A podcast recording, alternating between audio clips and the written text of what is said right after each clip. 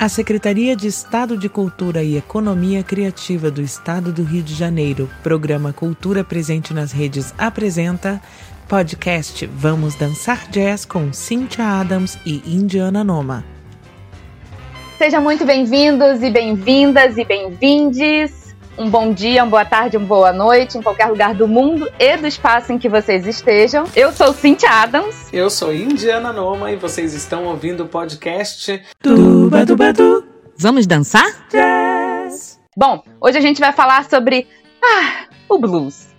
Esse que traz dor, que traz amor, que traz felicidade, que traz histórias e que traz tanta coisa pra gente. Hoje a gente trouxe apanha alguns apanhados de informações e algumas curiosidades pra gente falar sobre um desses ritmos que deu origem a esse nosso tão querido e maravilhoso jazz. Então, para começar, eu, eu vou trazer um, um termo que, pouco antes da gente começar a gravar, a Indy me perguntou sobre. que é o vernacular. Ah, então, o blues, ele é uma das danças vernaculares americanas negras. Então, vernacular é tudo que remete a essas danças antigas, né? Tudo que remete a essa coisa, uh, essas danças, uh, uh, não chega a ser primitivas, mas essas danças de antigamente, né? É, e o blues, assim como música, ele também se dança. Uhum. Então, a gente está descobrindo que além de dançar jazz, a gente pode dançar blues. Hum, muito bem, vamos fazer um outro podcast dizendo vamos dançar blues. Não, tô brincando. tem que ser um. Vamos, não sei, eu tem que ser triste, vamos, um ritmo. Tchan, tchan, tchan, tchan, vamos dançar blues, tchan, tchan, sabe? Tem que ser outra onda, é, exatamente. Sim. Para quem não estava nos vendo, eu fiz uma rocha. Medo. Lucas. Então, o, o blues, uh, assim como o blues, né? Muitas das coisas que é dessa diáspora, né? africana, era a oportunidade que as pessoas que tinham sido sequestradas de suas tribos no continente africano, tá bom, Brasil? A África é um continente, Opa, não é um país. Vamos tá? lembrar isso. É, é, fiquei pensando nisso. É, não, muita gente acha que a África é um lugar só. Não é, né? Tem, aliás, para quem também não sabe, o Egito fica na África, tá? Então, só para vocês terem uma noção da diferença de culturas, a multiplicidade cultural que existe no continente africano, né? E que a gente já tá mais que na hora, como afrodescendentes, de saber disso. Hello, né? Mas enfim, vamos lá, fecha aspas. Só abrindo rapidinho de novo, quando eu descobri que o Egito era na África, eu falei assim, mano, é óbvio. tá lá no mapa. Pois é, enxerguei. pois é. É claro, Marrocos, as pessoas não ah. enxergam na África, muitos países, enfim. Né? Pois é. Então, só para reforçar, né, continente africano, então tudo que vem, né, dessa, que é principalmente ali da, da região subsaariana do continente africano, é, que foi a maioria dos povos que vieram para cá, para as Américas, né, escravizados. É, então, eles não podiam trazer nada, né? Eles tinham sido sequestrados, então eles tinham sido sequestrados das suas famílias, das suas tradições, então eles não tinham com eles nenhum. Uh, nenhum nada, né, que remetesse a eles a essas tradições em que eles tinham no continente, nos países onde eles moravam. Então, uma das coisas que sobrou foi a memória, o ouvido e o corpo. Então, o corpo dessas pessoas era uma forma deles trazerem consigo a essas tradições e essas memórias da sua cultura ou das suas culturas, porque além de ser um continente, é um continente com culturas diferentes, mesmo sendo todas africanas. É só para as pessoas entenderem o tamanho do negócio, né? Assim, se a gente olha para o mapa do Brasil e a gente entende que o cearense fala completamente diferente do gaúcho e que no, no, no centro-oeste a gente tem desde o goiano, goiano até o povo lá no norte que fala totalmente diferente lá no Acre, né? Então imagina o que, que é um continente africano que no mapa o Brasil ele é pequenininho perto do, do continente. imagina a quantidade de é, culturas que tem nesse lugar. Então isso é só pra gente, a gente tá passando por isso para vocês entenderem que assim, o jazz ele vai vir de uma multi, de uma quantidade absurda, uma miscelânea cultural gigantesca de várias nações, de vários países africanos, de várias culturas africanas que influenciaram toda essa negritude que você escuta hoje em dia na sua vida, que não é só o jazz não, tá? Então só pra gente contextualizar, né? Base. Ó, oh, tem Sim. muita coisa nesse rolê aí. Elele, né? Mas vamos lá. Sim, Sim. E é, e é engraçado como. Não é engraçado, né? Mas é curioso, né? Como fica tudo no mesmo balaio, como, por exemplo, e aí. É, mas o que, que isso tem a ver com jazz, né? A Índia já começou a explicar, então, por favor, Brasil, acompanha nosso raciocínio para quem tá ouvindo a gente aí lavando a louça, ou para quem tá vendo a gente no futuro e tenta sentir com a gente que a gente vai chegar lá e vocês vão entender onde a gente quer chegar. Então, só um fator curioso também é danças africanas. O que é danças africanas? Né? Tem tanta coisa dentro desse africanas aí, tem tanta pluralidade dentro dessas danças africanas aí, né? Que é botar tudo no mesmo balaio, como achar que a África é um país só. É, que todo preto é igual, né? É a mesma coisa, que todo preto é igual, né? é. Ou é igual ou tem que dar conta do outro. Isso. Se vira um amigo é teu, tu tem que dar conta. Isso. Bom, e aí para essa população que veio, é, veio desse movimento, né, dessa escravidão, para eles dançar e cantar, né, como parte do que eles faziam das tradições deles, né, muitas coisas eram de rituais de tribos africanas, né? Era o cantar, o dançar, o tocar tambor. Mas esse cantar e dançar era uma forma de externalizar esses sentimentos, né? De, externalizar essas emoções que eles tinham, né? E aí, para fazer essa externalização, não era um simples dançar, né? Era todo um corpo que se mexia ali para poder externalizar essa intenção e para poder externalizar esse sentimento, né? E aí parte desse dessa externalização e desses rituais e dessa forma de lidar com a música e com o corpo no sentido ritualístico, né? Era um, uma comunicação que eles tinham com os deuses, então com os seus deuses no caso deles, né? Mas assim como pensando também, a gente tem algo no catolicismo, por exemplo. A gente quando está numa missa canta-se, né? Osana nas alturas, né? Não pode não ter dancinha. Beijo, Padre Marcelo Rossi, mas tem uns cantos, né? Então tem a sua forma de acessar a esse Deus, que no caso católico é o Deus. Mas da, em algumas tribos africanas, a forma que eles tinham de acessar esses deuses era dançando, tocando e cantando. Então o corpo era essa comunicação entre a terra, entre. Ai, me esqueci como se fala Aie, se eu não me engano, que é a terra, e o Orum, né? O Orum é onde ficam os orixás. Então, uma forma dessa comunicação era esse corpo dançante, era esse corpo falando com os deuses. E eles falavam através do toque de um tambor.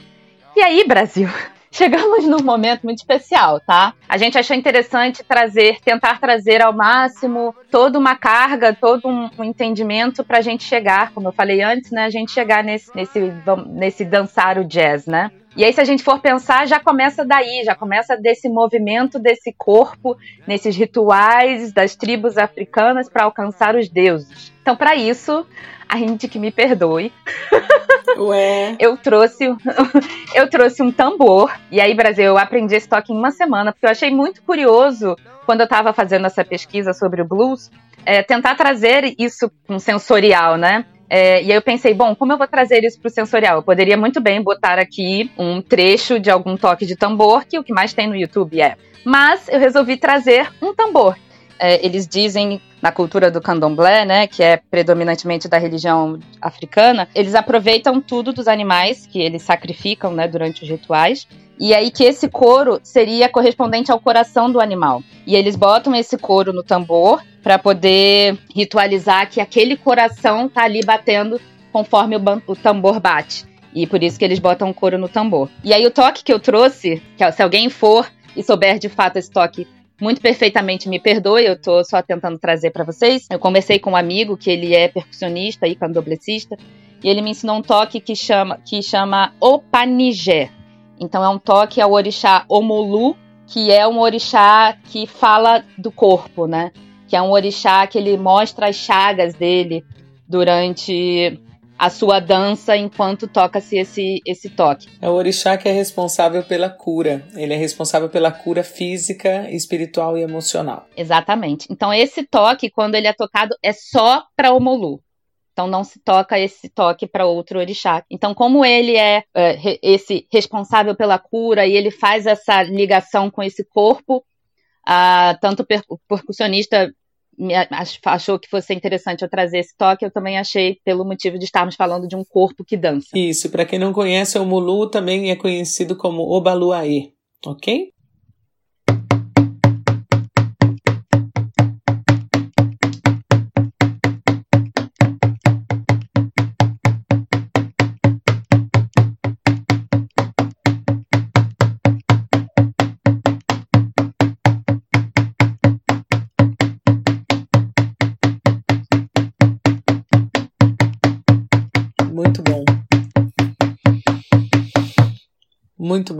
Já estava começando a vibrar meu coração aqui já no negócio. A gente imagina a dança acontecendo, né, nesses ritmos. É, é, é uma conexão muito ancestral mesmo, né? Dá para sentir que mexe muito com a raiz da gente, né, Cíntia? É, e aí se você for pensar nesse nessa batida, né, nesse tum tum tum tum, pelo menos o meu corpo, alguma parte dele se mexe, nem que seja o meu pé batendo no chão, sim, nem que seja a minha cabeça balançando devagarzinho, um dedinho, alguma parte do meu corpo se mexe, né? Eu acho curioso como o nosso corpo corresponde a essa a essa batida, né? Corresponde a esse toque, a esse esse som.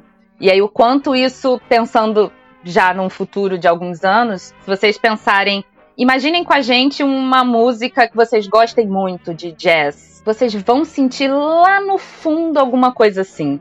Ou vai ser um baixo, ou vai ser uma bateria, mas vai ter alguma coisa ali que vai te tocar da mesma forma que esse tambor tocou as pessoas, né? Tocou no sentido de uh, tocar sentimentalmente, né? Como o tambor toca aquelas pessoas. Tem uma coisa interessante nisso, Cíntia, porque o, a, a bateria do jazz, até hoje, você mal amplifica o. Você usa uma estrutura menor de bateria do que uma bateria de rock, por exemplo, tá? Que a bateria de rock, por exemplo, ela tem vários tons, né? Como chama, são vários tambores menorzinhos que você, claro, você tem algumas baterias que são com poucos tambores, né? Depende do gosto do baterista. Mas eu que sou roqueira lá no coração, né? E agora vai ter um monte de gente que vai me dizer que eu sou roqueira fajuta, porque eu vou citar, por exemplo, o exemplo da banda Rush que eu considero rock, tem muito roqueiro que vai me matar por causa disso, entendeu? Mas o rock, o baterista usava um monte, mais de 20 tons, mais de 20 é, tambores para se expressar. Uh, tirar, se a gente for para o baterista do Pink Floyd, a mesma coisa. Ok, no caso do jazz, você tinha não só o instrumento que ele era menor, ele tinha o bumbo menor, o tambor principal maior que faz o papel do coração, que é isso que você você está falando.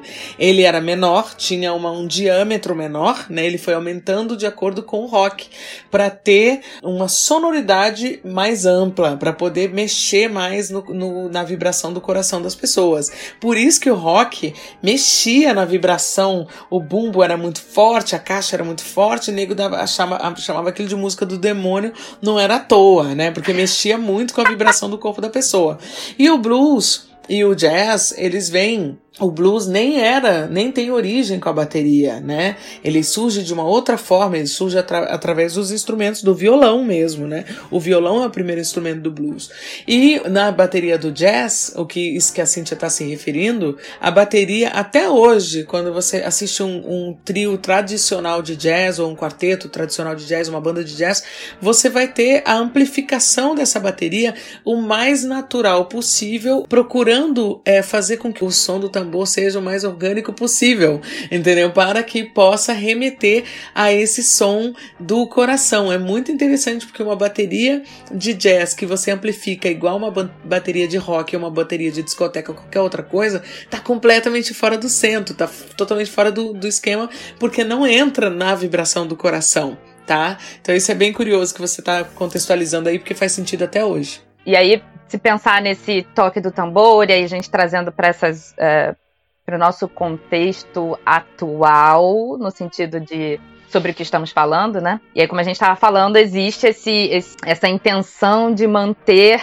esse toque, né? Lá no fundo, lá, lá no, em algum âmago da música, né? Que é esse coração. E aí, a gente, se a gente for seguir nesse universo de contato com os deuses, né? De corpo, de tambor, é, de ritual. E aí a gente vai pensar muito nessa conexão espiritual que é, né? A gente tá ali tocando um tambor e dançando para um deus ou para um orixá, quaisquer que seja, que tivessem eles dançando naquele momento. Então, se vocês pensando aqui com a gente de novo, tentem lembrar de algum, ou busquem algum vídeo no YouTube se vocês quiserem, mas tentem é, imaginar uma dança para um orixá, né? Existe uma dança de orixás, que é uma, aí sim é uma dança afro, são movimentos para reverenciar aqueles orixás, né? Oxum, Ogum, é, Nanã, então tem seus, o Molu tem seus movimentos específicos coreografados, vamos colocar assim. E são movimentos, alguns, principalmente pensando aqui nos de Ogum, são movimentos fortes, né? Porque Ogum é guerreiro, né? Então, isso veio muito também nessa viagem e nessa pluralidade cultural que se foi se embolando ali para formar as danças que se dança com jazz, né? Ou com blues, no caso que é o que a gente está falando, é, vem essa coisa grande, né? E são esses movimentos espaçosos e que isso veio muito para as danças, né? As pessoas quando começaram a dançar o blues, o blues iniciou como música, né? É, com as letras que transmitiam seus recados, mas a dança passou a ser parte desse recado isso que você está falando, Cíntia, sobre a questão do corpo, justamente da, deles terem uh, viajado, né, com o próprio, com nada, né? A roupa do corpo nem tinha, né? Eles muitas vezes não tinham nem roupa do corpo, né? É, saído do, do, do continente africano para o continente americano. E uma das coisas que eu lembrei de você falando no episódio passado foi sobre as músicas que têm uma característica, por exemplo, no jazz, quando a gente dança jazz, que tem umas coreografias que são já que já existem, tipo quando toca tal música, todo mundo já tem aquela coreografia. Eu até dei o exemplo no balé, por exemplo, do Lago dos Cisnes, que tem uma coreografia específica para isso. No jazz também tem as músicas de dança de jazz também tem uma coreografia específica. E quando Cíntia fala aí sobre corpo como memória, teve muita dança daquela tribo que dançava daquele jeito quando cantava uma música X, que identificava-se aquela tribo por aquele canto, por aquele por aquela dança, por aquela memória. É, quando se fala referente aos orixás, como a Cintia está falando, é, as crenças mudavam de acordo também, e tudo isso teve variações, tanto que, por exemplo, se a gente for entrar num processo religioso aqui no Brasil, do candomblé foi para umbanda e por aí vai, né? Mas assim, na, no, no, nos Estados Unidos teve muita influência do voodoo, de várias outras, outras religiões, mas tudo isso tinha música envolvida.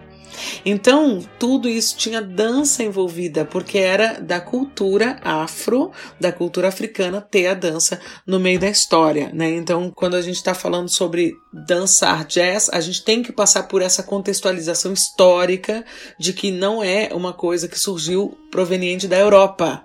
Tá? O jazz não tem nenhuma herança europeia, tá? Isso que é importante a gente entender. É, eita, verdade. É, então, seguindo um pouco ainda nessa linha de raciocínio, né, das tradições e tudo mais, e desse corpo, né, é, dançar e cantar para esses corpos, né, que estavam recém-chegados ou eram descendentes, né, desses africanos, é, era uma forma que eles tinham de externalizar as emoções que eles tinham, né? Era uma forma deles extravasarem os momentos, deles lidarem com aqueles momentos também, né? Faziam as coisas passarem menos difíceis, porque mais fácil não era. Então eles usavam várias partes desses corpos para poder expressar esses momentos, né? Então eles se mexiam com todas as partes do corpo é, de forma a expressar esses momentos, né? Que eles estavam passando e aí cada um caberia se mexer de uma forma, né? Se expressar a sua forma, aquele momento em que eles, ele ou ela ou a pessoa estava passando. E aí parte desse, dessa ideia de, ok, eu danço, eu canto uh, ah, para algum orixá ou algum deus, e aí eles vão levando aquilo para um campo espiritual, né? E aí a gente começa a fazer um link com os spirituals, que é que foi essa forma lá de trás que eles cantavam, que era uma forma deles se expressarem para aqueles deuses, né? Uh, algumas vezes os próprios deuses africanos que eles mantinham na memória, outras, de, outras vezes os deuses em que eram impostos, vamos colocar assim, assim que eles chegavam, né? Eles tinham de ser batizados e trocavam de nome e não podiam ter a sua própria religião, então eles eram catequizados. Não, catequizados foi, é isso mesmo, né, é. Brasil? Catequizado. Ou então tinham que seguir realmente uh, aquela religião que era imposta mesmo, né? Assim, é, não necessariamente, assim, até de forma voluntária, às vezes alguns acabavam se convertendo, né, para esse lugar, né, de certa forma, né? É tanto que tem esses spirituals, né? Nobody knows the trouble I see but Jesus, né? Então fala, nobody knows the trouble I see, né? Isso que fala, ninguém vê o, o a, a, as coisas erradas que eu vejo a não ser Jesus, né? Então fala bem, nobody knows but Jesus, né? Essas coisas assim. Então, houve uma mudança muito grande quando chega no continente americano em todas as áreas, né? Principalmente em função do catolicismo e posteriormente com a reforma luterana aí, né? E com o protestantismo, tudo que aconteceu, né? É, então esses, esses escravizados e posteriormente ex-escravizados faziam esses cantos e aí os rituais passaram a ser esses cantos e às vezes tão somente os cantos para poder poder alcançar esses deuses aos quais eles queriam se comunicar com, né? Então, a gente trouxe uma música do, se eu não me engano, é um quarteto, mas é Fisk Jubilee Singers. Uh, é um grupo de cantores negros que cantavam spirituals e foi um dos primeiros discos negros uh, gravados, né? Principalmente de spirituals. Mas já estamos chegando nesse blues.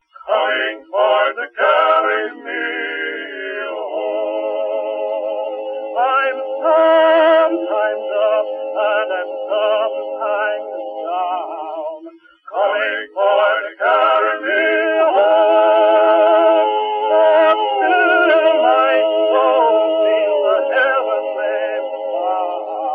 E aí, ainda pensando nessa questão dos spirituals, até então eles estão louvando esses deuses e falando sobre esses deuses, mas tinha um tom de voz, né, que eles usavam para poder se comunicar com esses deuses, né? E aí parte desse movimento deles usarem esse tom de voz e começarem a colocar uma maior referência a esses deuses aos quais eles estavam querendo se comunicar, vem as gospel songs. Também está nesse campo espiritual de conexão, né? E aí, se a gente for pensar sobre algumas músicas, pelo menos para mim, não sei para Indy, mas há algumas músicas quando eu ouço é, os spirituals, parece que eles estão se lamentando parece que eles estão ainda sofrendo muito, é como se eles estivessem reclamando com os deuses que eles estão passando pelas situações em que eles estão passando. E quando é um gospel, para mim me dá a sensação de que eles estão muito felizes na fé em que eles têm. Tem uma questão aí, porque assim, quando a gente tá falando do blues, quando a gente tá falando do blues, ele tem uh, uma característica que tem no blues é que você ataca a nota, e aí eu não tô nem falando assim, não quero nem entrar no, no contexto como músico, né? Mas quando você dá, tipo, suponhamos, vamos fazer o mesmo parabéns para você de sempre, né? Então eu faço parabéns para você, né? Eu faço isso. Então no blues você ataca a nota por baixo. Então ele vem, ela em vez de ser pá, você faz Pá, pá, né? Tipo, tem um, tem um ataque por baixo, é sempre um pouco mais abaixo da, da nota como ela é. Então você fica, parabéns pra você. Tem uma coisa muito uão, uão, uão, né? Então isso é uma característica do blues, porque, como a palavra mesmo diz, triste. Então o Spirituals, ele tinha a ver com um lamento relacionado aos espíritos, o que teve nos Estados Unidos relacionado à religião, da, essa, esse sincretismo religioso veio do voodoo para o catolicismo. Então, e depois, consequentemente, para a religião cristã. Então, o, no voodoo, você fazia oferendas para os seus espíritos, como no candomblé né? Então, para você fazer isso, você tinha que fazer isso de madrugada, você tinha que fazer isso num lugar escondido pro teu feitor ou para quem estava te, te, controlando não pegar você. E ao contrário do que muita gente acredita, é, as oferendas, por exemplo, elas eram não eram necessariamente, por exemplo, no voodoo era para os espíritos e, por exemplo, no candomblé as oferendas eram feitas também para os deuses, porém eram feitas na, na encruzilhada, não era para espírito, era para os outros escravos que estavam fugindo. Então você deixava comida no, na encruzilhada para os escravos que estavam fugindo e com vela do lado, justamente para que os bichos não comessem aquela comida. Então não era uma oferenda para os espíritos, era uma oferenda para o próprio, uma, uma forma de compartilhar comida com os próprios negros que estavam passando por dificuldade. E no voodoo uh, era uma questão mais espiritual, por isso spirituals, entendeu? Então vem essa questão de que a melodia ela é mais densa, ela é mais soturna, ela é um pouco mais triste, por isso que a gente fala do blues, né? A Cíntia, quando eu fui conversar com ela sobre esse podcast, a gente falou sobre isso. Ah, o que que te remete, por exemplo, esse acorde aqui, né? E se eu faço ele de outra forma, né? Tô feliz, Tô feliz. se eu faço ele assim. Tô triste, Tô né? Triste. Então, isso aqui é o mesmo acorde. É um Lá maior, né? Que deixa você maior, mais feliz, que é o, o, o, o gospel, né? Nobody knows the trouble I see, né? Nobody knows but, né? Todo feliz, tô indo passear na casa da vovó, é mais ou menos isso, né? E quando eu canto, e quando eu faço o mesmo acorde, ou seja, eu faço um acorde menor, o Lá menor eu faço. Eu fui abandonada por ela. Ele me deixou, sabe, essas coisas assim, você, você não vai falar nobody knows the trouble, não, não dá certo, né? Você tá, você tá triste de fato. Então, o blues, ele realmente, ele vem como uma música de lamento e o gospel, ele vem como uma música de salvação, ou seja, eu estou feliz por ir ao encontro de Deus, né? Esse tipo de coisa. Ah, então é, é, é basicamente essa sensação, né? De tipo. As duas coisas remetem a um espiritual, Sim. mas um é, tipo, tô mais pertinho de Deus, tô chegando lá. Um eu tô, eu tô, eu tô chegando lá e o outro eu ainda eu tô precisando de ajuda né? Assim, é. então eu tô precisando de ajuda. É o momento pré, tô chegando lá, né? Aquela história de você realmente já ter tanta fé que você consegue realmente celebrar que você vai pedir para subir aos céus, né? É mais ou menos isso, né? Então é muito interessante que o espírito e gospel tem os dois raiz no blues. Isso é muito depois, claro, do surgimento do blues, né? Porque spirituals e gospel vem muito depois do surgimento do blues. E você sabia, Cíntia, que o blues ele chega ele começa a ser determinado como um estilo musical Uh, por volta do início do século XX, em 1903, quando um músico chamado W.C. Handy. W.C. Handy wrote St. Louis Blues. So let's have a great hand for Mr. Handy, won't you please? É considerado então o pai do blues porque ele viajava clandestinamente num vagão de trem e observou um homem que tocava violão com o canivete. E o cara se inspirou e fez então essa levada do blues que hoje em dia todo mundo conhece, né? Essa coisa mais tradicional do blues que todo mundo faz foi esse cara que inventou. Olha, 1903, você tem uma ideia. E tocava com canivete? Com canivete, tinha um cara que tocava com canivete. Não me pergunte. Fiquei curiosa. É, mas assim, né? Pra tirar sonoridade, a lâmina do canivete fazendo som na corda. Gente, quando ela me mostrou isso, quando a gente conversou sobre podcast, que ela me falou assim: Ah, tem esse negócio aqui do violão. Eu falei assim: o quê? Eu falei assim, gente, é uma coisa tão uh, boba, se for pensar, né? Mas eu nunca tinha parado para refletir. É, que são acordes maiores e acordes menores. O blues ele é feito em cima de uma cadência de, de acordes menores. Por isso que se chama blues, por isso que se chama triste. Eu, I am blue, eu estou triste, né? Então é exatamente isso. Você não vai ter um blues alegrinho, né? Blues é blues. E aí tá a nossa Billie Holiday ali atrás, né? A rainha do blues que só cantava né, em sua maioria músicas tristíssimas, né, geralmente falando de alguém que tinha batido nela, um homem que tinha traído ela e que ela amava ele mesmo assim. Coisas dos anos do, do, do século XX, né? Mas vamos lá. E aí, seguindo o nosso caminho né? A gente chega num lugar que são as work songs. Então, essas pessoas que ou estavam escravizadas ainda, né? Pensando no apartheid e na segregação dos Estados Unidos, né? Onde Uh, quem, em algum momento, quem estava no sul ainda era escravizado e quem estava no norte não era mais. Então, muitos escravizados ainda e os não escravizados cantavam durante os seus trabalhos, né? Que geralmente não eram trabalhos, eram todos trabalhos servis, né? Eram todos trabalhos de pesados ou de co colheita, colheita, perdão, de de algodão, né? Então eles sempre cantavam nesses momentos, também pensando ainda no que a gente já acabou de falar, né? Eles cantavam para passar por momentos Uh, ah, para passar mais rápido esses momentos, né? E aí parte desse canto, não, não é, mentira, não é parte do canto, né? O canto existia e ele era o ritmo para que essa cantoria rolasse enquanto eles estivessem trabalhando era através do som do martelo de quem estivesse tomando conta daquele trabalho, né? Ou do durante o, eles carregando, né? Então o fato deles se carregarem para transportar aquele material ou o que quer que seja que eles fossem transportar.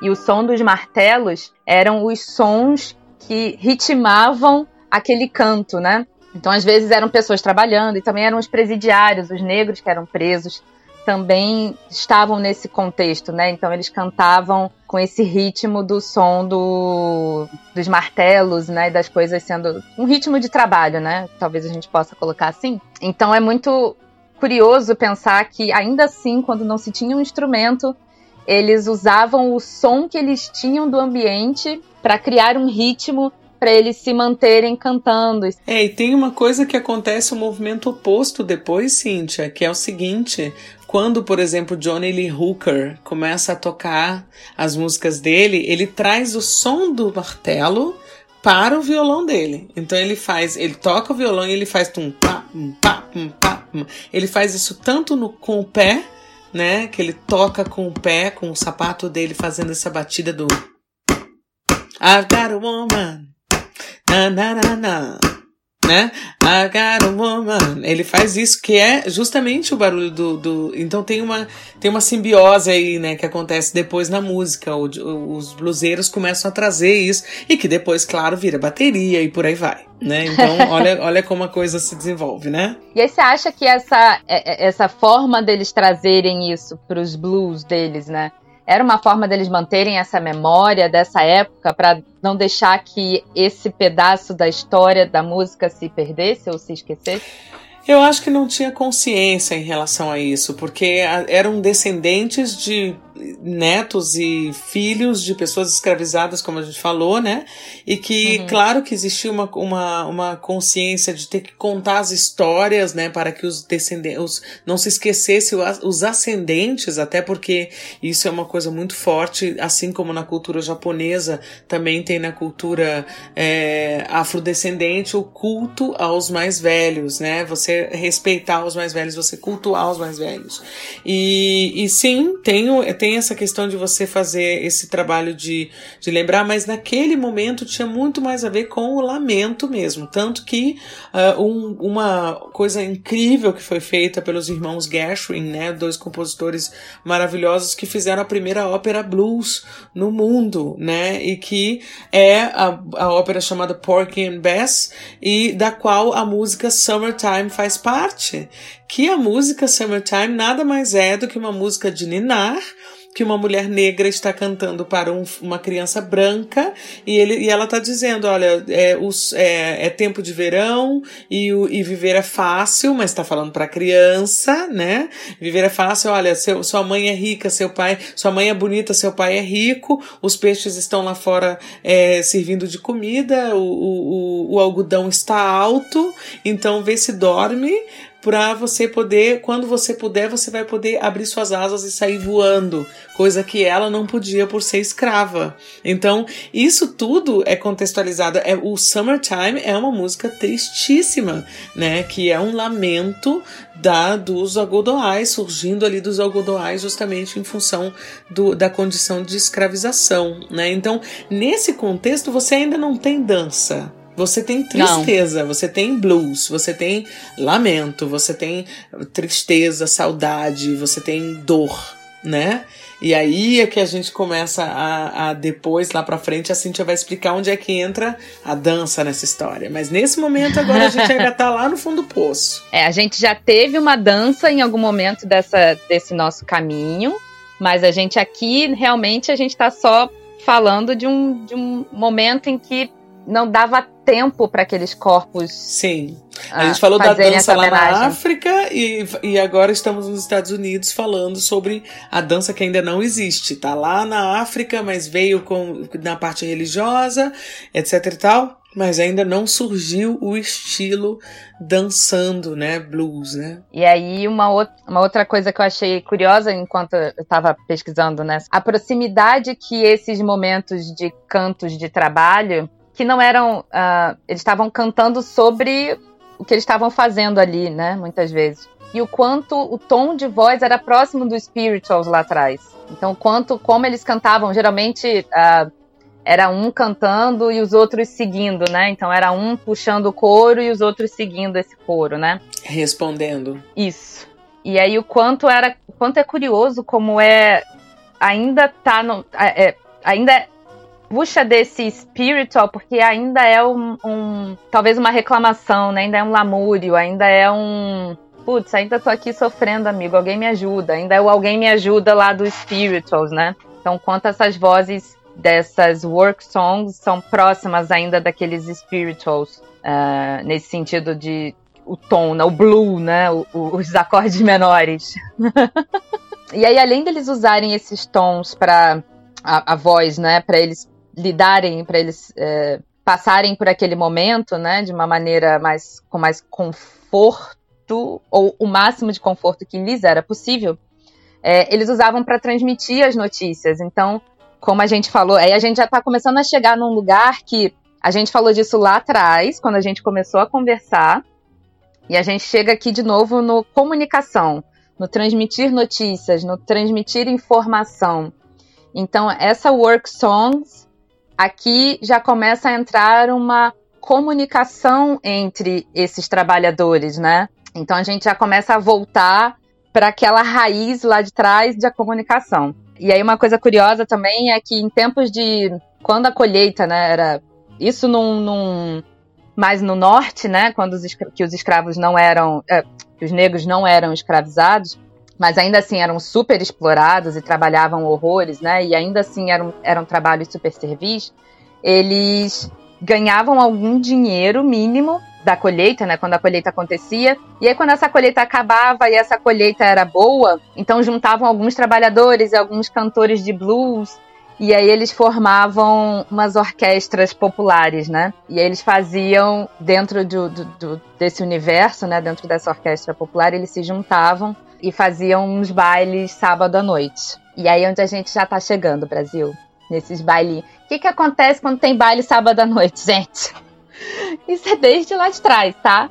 A gente já começa a ter uma dança, né? Porque aí sim eles estão num lugar onde é, eles trabalharam duro para alcançar aquele momento muito feliz para eles, né? Que é se juntar, com, com os outros colegas que tocavam, com os cantores de blues que às vezes estavam passando por ali pela cidade, e eles faziam esse movimento da orquestra e de, e de fazer esses bailes.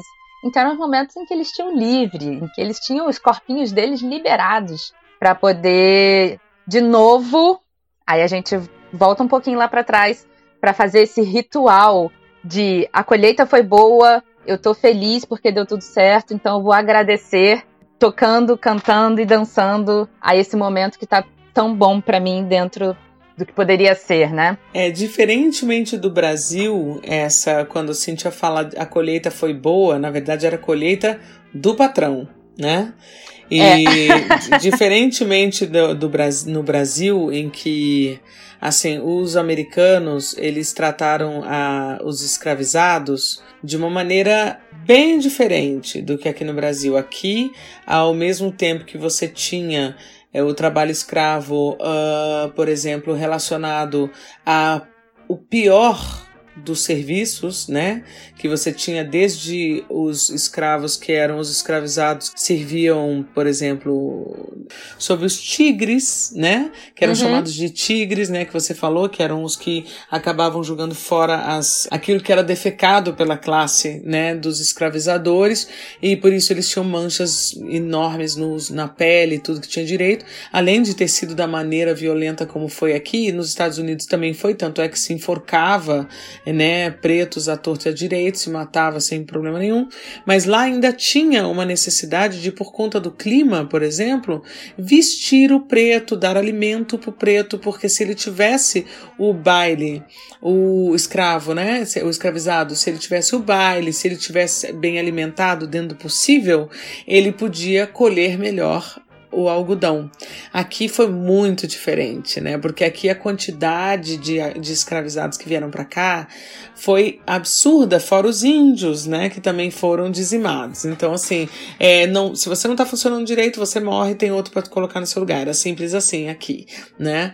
Então, realmente uhum. o movimento também foi totalmente diferente. E para quem não conseguiu uh, visualizar muito bem as coisas, tem aquele famoso filme 12 anos de escravidão e um outro filme que mostra a, necessidade dos escravizados buscarem essas raízes, Cíntia, que é um, uma ficção, mas é muito bonito, é um romance muito bonito, é A Cor Púrpura, estrelado pela Whoopi Goldberg, que é a história dela querendo voltar para a África para encontrar a outra irmã né? Então, coisas assim, né, que aconteciam. Então, tudo, aquela música clássica que você escuta do filme A Cor Púrpura, Sister, you've been on my mind, oh sister, que é uma música bonitinha e alegrinha, é para botar a moral daquela irmã para cima, porque afinal de contas ela ela não tem entre aspas do que reclamar. Mas ela na verdade queria encontrar com a sua irmã que ficou na África. Então, são coisas assim que aconteciam naquele cenário em que você procurava uma forma menos pior de viver, apesar da escravização, né? Fora que a escravidão no Brasil demorou um pouquinho mais para acabar, né, em relação aos Estados Unidos. Muito, né? Sim.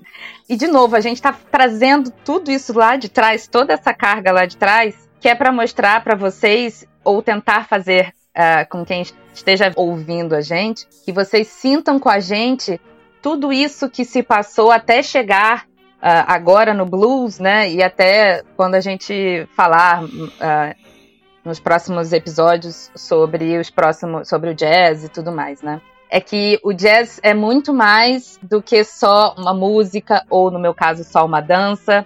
Ele vem de toda uma carga histórica que traz todo esse sentimento, né? Então, esse momento das colheitas, voltando aqui ao nosso raciocínio, como a Indy falou, né? A colheita era boa para o patrão, não era para o escravizado. Mas o escravizado tinha. Era o momento em que ele tinha. Então era tipo, corre, que eu só tenho esse sábado à noite e eu vou. Vou ficar louco aqui ou louca aqui e é essa minha noite. Guardem essa informação, nossos ouvintes, sobre essa questão desse momento de liberdade durante um tempo de exploração. A gente vai usar esse contexto mais vezes durante o nosso podcast. É, aí a gente já tem os cantores de blues, aí a gente já tem essas primeiras orquestras, né, formadas por esses trabalhadores. E aí, num começo, o blues não tinha dança, né, o blues em si, né? A gente falou da dança lá atrás. Aqui a gente está trazendo a dança de novo, né? É, esse blues ele era um canto, ele era esse, como a Indy falou, né? É, era esse blue, né? Um, então ele antes foi música, antes ele foi um texto, antes ele era palavras, mas em algum momento ele voltou às raízes e voltou e trouxe essa dança também para dentro do, do, desse contexto, né, de onde a gente está agora. Então parte dessa expressão que eles uh, desse blues, né, dessa expressão do blues que tinha a letra da música, que tinha o toque, que tinha o, o ritmo do, das vozes Agora ele tinha um ritmo de um corpo, que é aquele mesmo corpo que a gente falou lá atrás, que é aquele corpo negro que estava usando aquele espaço para se expressar, né? Da mesma forma como eles usavam, a gente falou lá atrás, né, deles trazerem para coisa do dia a dia e do cotidiano, eles passaram a agregar isso para um blues agora, né? Então, quando chega essa dança para esse blues, é, era um reflexo é, é, simples, né? Era um reflexo do que eles tinham da experiência do dia a dia, né? Então, uh, muitos desses reflexos, né, eles chamavam os, os cantores de blues de narradores, né, porque eles contavam às vezes uma história de um dia ou uma história de algo que aconteceu na de alguém é, ou como a gente estava falando, né, Cíntia, também pode ser para dar o recado para alguém. Tem muitos blues foram usados para xingar, literalmente xingar alguém, né? Assim, é, aquela clássica que virou imortal na voz do Elvis Presley, né? Ah, me desculpem a letra que eu não sei ela de cor, mas é aquela You ain't nothing but a hand crying all time, né? Que tá falando isso. Na verdade, é um blues ancestral que tá falando, olha, você não é nada além de tipo um maricas que tá chorando o tempo todo, tá? É um xingamento mesmo, né? Ou como várias outras canções, canções falavam, né? Olha, você não presta, você me traiu, essas coisas. No fim das contas é o famoso dor de corno, ou então você tá literalmente dando um recado para alguém. Então o blues ele era, ele era utilizado de mil maneiras, né? Igual um, um veja multiuso para você usar para o que você quisesse, né? Ah, então, é, é, é mas eu, eu, ainda, eu ainda acho curioso que, mesmo quando ele tá passando esse recado xingando e tudo mais e tal, continua sendo coisa ali do dia a dia, né? Continua sendo coisas que eles estavam. Ah, você é um. É, bastardo, né? Eles gostam muito, ou pelo menos gostavam, né? Você é um bastardo. Não, eu até, até indo muito longe, assim, trazendo para os dias atuais, assim, o nosso querido Tim Maia tem um blues antológico que pouca gente conhece, pesquisem aí, Pedro vai botar uma partezinha aí da música para tocar, um blues que se chama Sofre. E aí ele fala: Você foi mulher.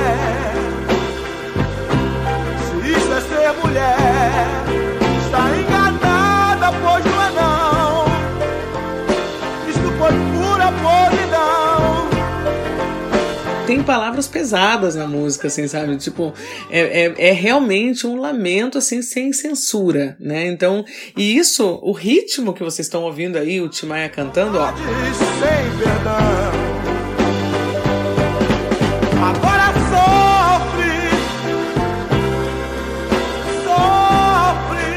É altamente dançante, né? Altamente. E muitas vezes essas brigas passionais acabavam na cama. Então era assim que funcionava. Dançava-se aquilo no baile, xingando o outro, mas no final tava todo mundo a fim de aproveitar e dar uma pegadinha um no outro e dava tudo certo, né? Então o amor é lindo até através do blues e ficou assim, né? Quando a gente chega nesse, aí já a Indy trouxe esse exemplo aí do Tim Maia, né? E aí me faz pensar que muitas rent parties aconteciam com blues. Traduz rent parties. O que é isso? Eram, tipo, em uma época e aí mais urbano, né? As pessoas mais pobres, geralmente negras, é, não tinham como pagar os próprios aluguéis, porque né, eram, eram, super exploradas no trabalho e às vezes não conseguiam pagar aquele aluguel. Então, o que, que elas faziam? Elas abriam as próprias casas, botavam uma banda de blues tocando dentro dessas casas e as pessoas pagavam, sei lá, 10 centavos para entrar, 25 centavos para entrar, valores pequenos por pessoa para entrar, e aí esses valores eram revertidos para o aluguel dela. Então, dentro dessas rent parties, que eram essas festas dentro das casas das pessoas onde tocava-se blues, por exemplo, eles dançavam loucamente. Então, era. E algumas dessas danças, como a Indy falou, terminavam no mesmo lugar que ela falou, terminavam na cama. Não porque iriam, eles iam só para isso, né?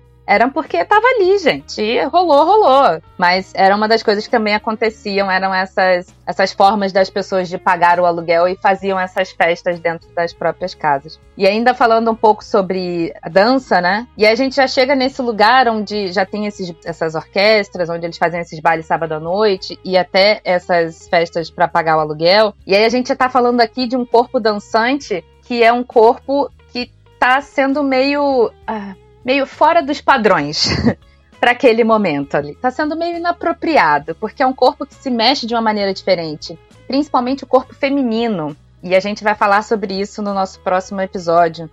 É, os corpos Fora femininos. dos padrões para aquele, para aquela sociedade, tá, gente? Não somos nós que estamos julgando aqui, tá? Mas pela sociedade da época, a movimentação era tida como algo não apropriado, né? Assim como os músicos que cantavam blues e tocavam blues. Muitos tinham entre aspas, né? Tinham, entre aspas não, porque era o que falavam mesmo pacto com demônio, pacto com coisa ruim, né? Quem não lembra dos áureos anos 90 com a novela Pantanal aqui no Brasil, em que tinha o Almir Sater, tinha um pacto com Cramunhão, né? Era isso, gente, é, é mais ancestral do que qualquer outra coisa. Essa história de que quando você faz música muito boa, todas as histórias que se tem sobre Led Zeppelin, por aí vai, né? A gente sabe um milhão de historinhas da caixinha pra ter medo em boa música. Assim como a gente também tem, infelizmente, historinhas da carochinha para falar de música estranha, né? A tirar pelo disco da Xuxa, né? Porque tocado ao contrário é um pacto com o demônio. Enfim, eu acho que eu gosto mais do disco tocado ao contrário do que tocado direito. Acho mais divertido. Enfim. Mas aí é, é só esse Xuxa. seu lado do pacto aí falando, tá? Você também é. com essa voz, você deve ter feito um pacto. Ah, sim, sim eu fiz um pacto mesmo, mas com outra, com a galera mais da luz mesmo, assim. Mas o fato é que realmente é, Ai, tem, essa, tem essa questão, né? Era uma coisa altamente condenável, como por muitas gerações, ser músico era coisa não bem-vinda, ser cantora era ser execrado. Até hoje, né? Eu fui execrado é, por 25 falar. anos pela, pelo meu pai, né? Por ter escolhido ser cantora. Até que um belo dia ele resolveu me perdoar pela escolha que ele mesmo trouxe, né? Afinal de contas, ele que me dava um monte de instrumento de aniversário. Então eu sempre dou um recado. Atenção, você, papai e mamãe, que dá um instrumento de presente pro seu filho. Ele pode gostar da coisa, né? Então, cuidado. Se você não quer que ele goste de música, não dê instrumento pro seu filho. Entendeu? Simples assim. Dê né? instrumento pro seu filho, ele pode virar musicista. Você vai estar tá influenciando seu filho. E aí você vai estar tá influenciando. Depois não fica chorando porque seu músico resolveu ser, seu filho resolveu ser músico, né? Então, isso acontecia lá naqueles. Eh, porque era altamente sedutor você ter um cara que toca aquelas músicas, você ter um cara que se destaca, a síndrome do palco, né? É, que muita gente conhece. Quem não conhece é aquela famosa história: o cara pode ser o cão chupando manga do lado avesso na fila do banco com você. Subiu no palco, ele fica lindo, todo mundo quer, né? É a síndrome do palco. Então, assim, isso acontecia na época também, e por isso os músicos de tanto no México, olha isso é interessante, tanto os mariachis no México eram uhum. considerados assim tinham um pacto com o demônio porque eles seduziam muito as mulheres, né? Porque eles se destacavam. Então o músico até hoje tem essa fama, né? O músico se destaca e por isso ele consegue muitas mulheres, teoricamente, né? Ele consegue muitas mulheres porque ele tá no palco, né? E aí ele se destaca e por isso ele era visto como uma má companhia para mocinha que era seduzida e deixava perdia a virgindade para o músico que prometia é, vida eterna junto e de repente estava fazendo fazendo show no dia seguinte em outra cidade, simplesmente assim, né? Como acontecia com a Billie Holiday e com tantas outras que pegavam estrada e eram chamadas de é, mulheres da vida, para não falar outras palavras aqui, né? E por aí vai. As mocinhas indefesas foi ótimo. Sim. Mas essa coisa do cantor, e aí só pra gente já finalizar, é engraçado que até hoje, né? Se você fala para as pessoas, por exemplo, eu imagino que você deva passar ou, bom, já deva ter passado por isso pelo menos. Quando a pessoa te pergunta assim, Tix, qual é a sua profissão? E aí você responde, cantora. Aí a pessoa assim, e mais o quê? É, não, a pergunta é sempre assim: você trabalha com o quê? Eu sou cantora. Tá, mas você trabalha com o quê? Eu, ah, pois é, né? Então, assim, é, é, mais ou menos isso. E, e até hoje, assim, não, é, é uma questão cultural. Hoje, talvez, em tempos de pandemia, a gente esteja conseguindo trazer um pouco mais de, de consciência, tanto na arte da dança, quanto na arte do, do audiovisual, quanto na música, porque ninguém consegue sobreviver a uma pandemia sem um, um bom show de música, ou um bom filme, ou então sem sacudir o esqueleto no meio da sala quando escuta a música que gosta, né? Então, assim, hoje em dia a gente está tendo talvez um bom começo para uma nova geração em que a arte vai ser valorizada da maneira correta. Hashtag valorize a cultura. Mas, Cíntia, e blues pode ser dançado? Como é isso? É dançado de que maneira? Porque depois desenvolve pro jazz a gente vai entender isso, né? Mas quando você dança blues, o que é que acontece? O que é dançar blues? Bom, então, como, como a gente estava falando um pouco agora há pouco, que a gente fez toda essa construção lá de trás, né? Essa coisa ritualística do corpo e desse corpo também ser uma forma de comunicação. Claro. E que para esse momento em que a gente está trazendo, esse era um corpo impróprio, né? É, e aí eu acho que para mim o sentimento que traz pensar, quando eu penso em toda essa construção e de quando eu tô ouvindo blues, para mim é como se fosse algo para além das minhas é, faculdades mentais. Eu não sei como, como conseguir expressar isso, mas uh, é como se fosse. É muito sentimento, né? É muito algo que eu não penso muito para fazer, né? Uh, pensando tecnicamente, existe sim um, toda uma estrutura né, de movimentos de blues, existe, um, existe uma base para você fazer esse blues, né? Existe uma base para que você consiga dançar. O blues você pode dançar só, você pode dançar em par. Quando você dança, e, e aí tanto sozinho quanto em par, uh, existe toda uma estrutura e uma base para você fazer isso, né? É, e aí, pensando nessa base, em todo esse essa questão de comunicação e ritual que a gente trouxe ao longo do episódio, é, para mim é uma, é uma construção sentimental. Para mim é muito mais música, é muito mais o feeling. Para mim é muito me conectar com qual a história que aquele narrador ou aquela narradora, no caso das cantoras mulheres, está trazendo para mim. É, ela está falando sobre a conexão dela com Deus, ela está falando sobre o que que, o que que isso, como é a minha forma de interpretar aquilo que aquele narrador ou aquela narradora está trazendo para mim. Então, para mim, quando eu penso em blues, eu penso em algo muito mais espiritual, e aí a gente volta lá pro spirituals. Mas espiritual não no sentido de me conectar com um Deus específico, mas e sim me conectar com o meu espírito. Então, meu espírito se conecta com aquela música. Então, eu uso a base que eu tenho, técnica, né? Mas além dessa base, eu somo essa comunicação minha com esse espiritual, que pode ser o que vocês quiserem entender como espírito. Que para mim é um, a forma de você sentir aquela música, né? Para mim é essa conexão que eu faço quando eu penso em blues, quando eu penso quando eu danço blues, para mim é, funciona assim, né? Essa conexão com esse transcendental que pode ser a forma como vocês pensam que esse espírito pode ser, né? Pode ser uma energia, pode ser um sentimento, pode ser de fato um Deus. Deixamos aí. É interessante você falar, porque assim, não necessariamente você precisa entender sobre o que, que a letra está falando para sentir essa questão Sim. da espiritualidade no blues, né?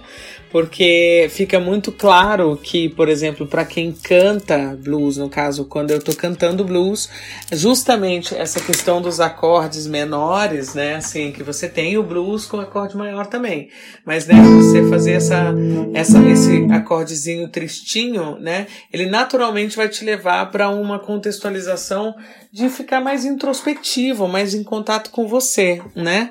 Mesmo quando você faz um I got a woman, né? Quando tá falando disso, eu tô celebrando a mulher que eu tenho, né? É, ainda assim, é de uma maneira mais contida. O blues ele sempre vai ter esse lado de olhar mais para dentro, né? Isso é uma característica do blues. Então, a dança a partir daí começa a se desenvolver de um autoconhecimento para de repente começar a dar uma outra, né, uma outra dimensão de movimentos mais para frente, entender como é que meu corpo se movimenta, né? E aí lembra daquela música ali que a gente tocou ali que naturalmente você já dá aquela mexida no pescoço, mexe no não tem jeito, não tem. né? E de repente por ser um movimento mais lento, talvez você possa também ficar mais sensual, talvez você fique mais sexual, talvez você transcenda realmente essa questão física de, do, da alma, espírito, introspecção para sensações mais sensoriais, né? E por isso o blues também é considerado tão sexy, tão um, é, carnal, né? É um, é um estilo que te conecta muito com a, com a coisa da carne, né? E da de extravasar tudo isso que a Cintia falou. Toda semana, todos os tempos em que você ficou ali colhendo, lamuriando, lamentando com razão e chorando as suas mágoas e suas raivas. E de repente você vai então botar tudo para fora no baile do final de semana. É isso. É um corpo que vai estar tá se lamuriando e agora não só no canto, né? É um corpo que ele pode, ele tem essa conexão do sensual, porque também fazia parte ali do, do, do que eles tinham, né? E tem essa conexão muito com o, essa introspecção mesmo, né? Então, essa forma da gente, uh, enquanto dança, né, de externalizar para dentro. é esse lamúrio, né? Essa, esse momento em que eu tô aqui guardadinha, né? E que ainda assim eu tô expressando, tô me movimentando sem saber o que eu tô fazendo, porque eu tô ali guardadinha. E fica a dica do seguinte, pro próximo episódio, né, que a gente vai falar sobre os anos 20 em diante, né, uhum. né, Cíntia? É, aí já começamos a, a, entrar no jazz, na história, só para vocês quebrarem um pouco a cabeça daqui para próximo pro próximo episódio. O blues, ele tem na construção da música duas estrofes, um refrão essa é, é, a base do blues. Então você tem uma, uma estrofe: Sister, you've been on my mind, oh sister, with two of a kind, oh sister, I'm keeping my eyes on you. Aí vem a segunda estrofe: Oh, better think I don't know nothing, but nothing. Igualzinha a primeira, but nothing, sei lá como é que é a letra. Pedro toca aqui pra gente, né? Sister, you've been on my mind, oh sister, with two of a kind soul sister. I'm keeping my eyes on you. I bet you think I don't know nothing but singing the blues. Oh, sister. Então tem a segunda parte da música e do mesmo jeito que igual a primeira e aí vem o refrão ou então a ponte, como chamava The Bridge, né, que fala que é o B, o parte a parte diferente das duas primeiras que vem I'm something I hope you think that you're something too então que muda toda a música e aí volta então para o tema principal da música. Isso faz com que a dança ou a dança não, isso faz com que o jazz venha com essa mesma construção depois ela vem com a, a, letra, a parte A, a parte A novamente, o B, e se for o caso, dependendo do estilo do jazz, tem uma finalização no A ou simplesmente acaba no B. Então, só pra gente começar a perceber isso quando for ouvir as músicas, e você vai ver essa história também construída na dança do jazz, porque quando você vai dançar jazz, você tem a construção, coreografada ou não, desses momentos em que você vibra de fato a, a construção, a estrutura da música junto, né? Então é isso que a gente vai discutir e conversar. Mas contas, a gente é mais um instrumento, a gente precisa acompanhar a banda. Exatamente, né? Então é, é isso. Aí. Então, obrigada, Cíntia, por hoje. Ah, o blues. Ah, espero que vocês tenham gostado tanto quanto a gente para falar sobre o blues. Nos vemos na próxima semana, como a Indy falou, falando dos antigos anos 20 em 2020. Ó. Então, é isso. Um beijo para né? todo mundo. Beijo, Indy. Beijo para você Esperamos vê-los no nosso próximo episódio e até lá. Até. Tchau, tchau. Para mim, você tá pedindo muita desculpa. Você tá se desvalorizando horrores. Eu acho que você é uma mulher preta empoderada que pegou a porra do tambor e resolveu estudar esse negócio e mostrar que você tá falando de Omulu.